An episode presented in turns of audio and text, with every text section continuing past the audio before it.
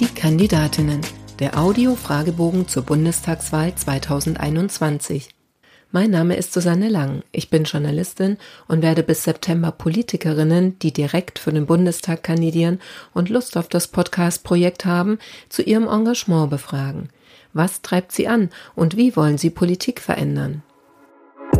Diesmal antwortet Diana Stöcker, geboren 1970, zunächst Leiterin der Unternehmenskommunikation und Pressesprecherin bei der ENBW Badenberg AG, anschließend Geschäftsführerin des Innocell Innovationscenter Lörrach, seit 2015 Bürgermeisterin der großen Kreisstadt Rheinfelden und aktuell Direktkandidatin für die CDU im Wahlkreis 282 Lörrach-Mülheim.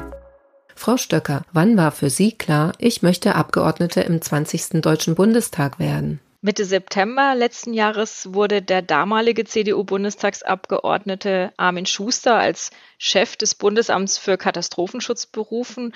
Und dann wurde ich sofort von vielen Menschen auf unterschiedlichsten politischen Ebenen angesprochen, dass ich ideal als neue Bundestagsabgeordnete für unsere Region geeignet wäre. Ich habe mich dann habe dann mich hingesetzt, eine Pro- und Kontraliste angelegt. Auch mein Lebensgefährte und meine Tochter haben mich bestärkt zu kandidieren. Das hat mich dann ermutigt und motiviert. Und nach nur vier Tagen wusste ich sehr klar, dass ich diese neue berufliche Herausforderung angehen möchte. Was war die größte Hürde auf dem Weg zu Ihrer Kandidatur? Also Corona-bedingt wurde die Nominierungsveranstaltung mehrmals auch kurzfristig verschoben. Letztendlich lagen zwischen meiner Ankündigung zu kandidieren und der Nominierung fünfeinhalb Monate. Die drei Kandidaten, zwei Frauen und ein Mann, haben sich schließlich live in einem Studio den Mitgliedern vorgestellt und haben auf Fragen geantwortet. Alles wurde dann per Videokonferenz übertragen.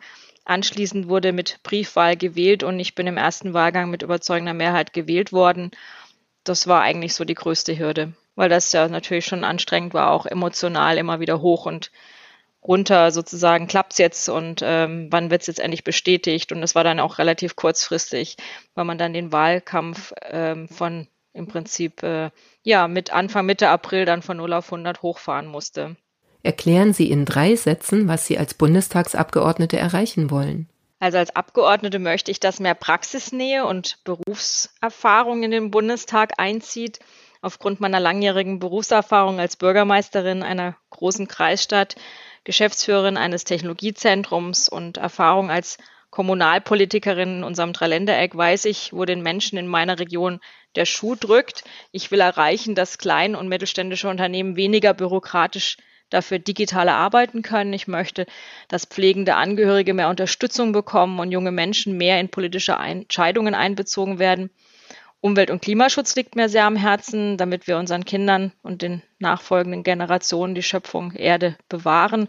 Und wichtig gerade auch für den Klimaschutz ist für mich die Förderung von innovativen Technologien und größere Technologieoffenheit. Wer glauben Sie, wird sie wählen und warum? Ich lebe und engagiere mich in dieser Region seit über 20 Jahren, sowohl beruflich, politisch und ehrenamtlich. Was mich freut, ist, dass mich Bürgerinnen und Bürger aller politischen Richtungen ansprechen und ihre Sympathie und Stimme zusagen.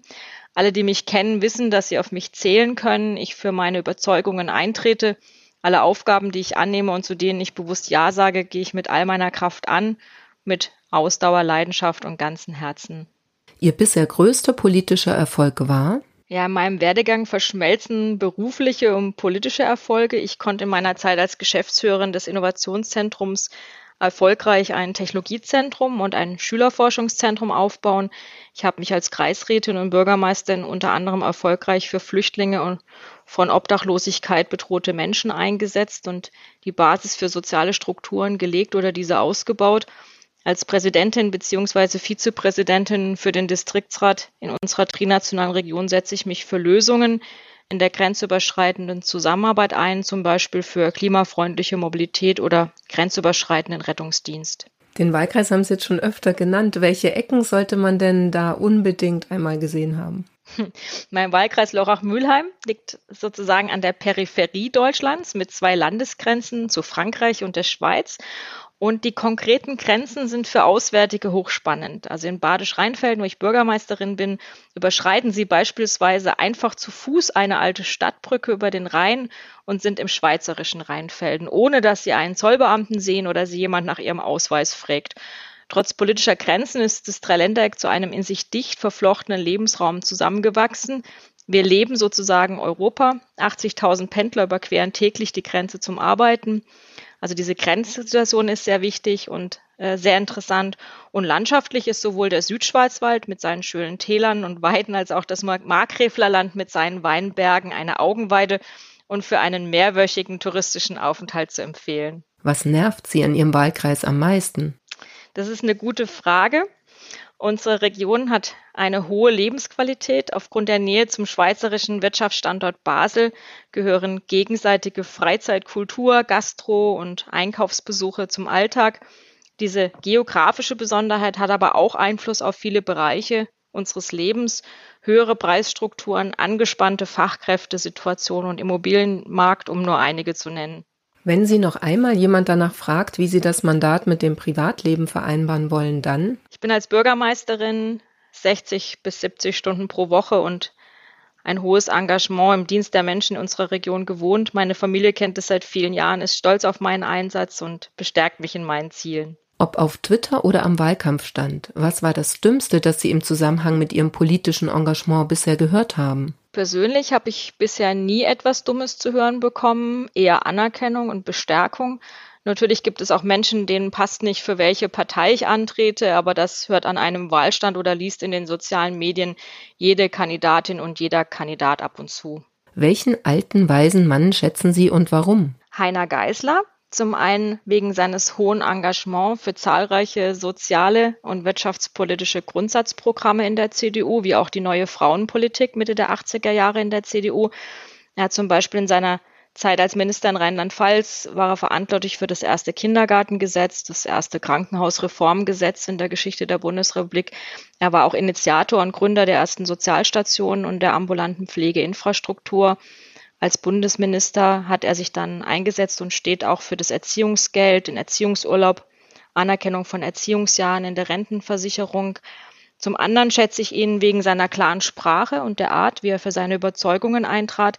Er scheute keine Konflikte, jeder wusste, wofür er stand, er gab auch Fehler zu.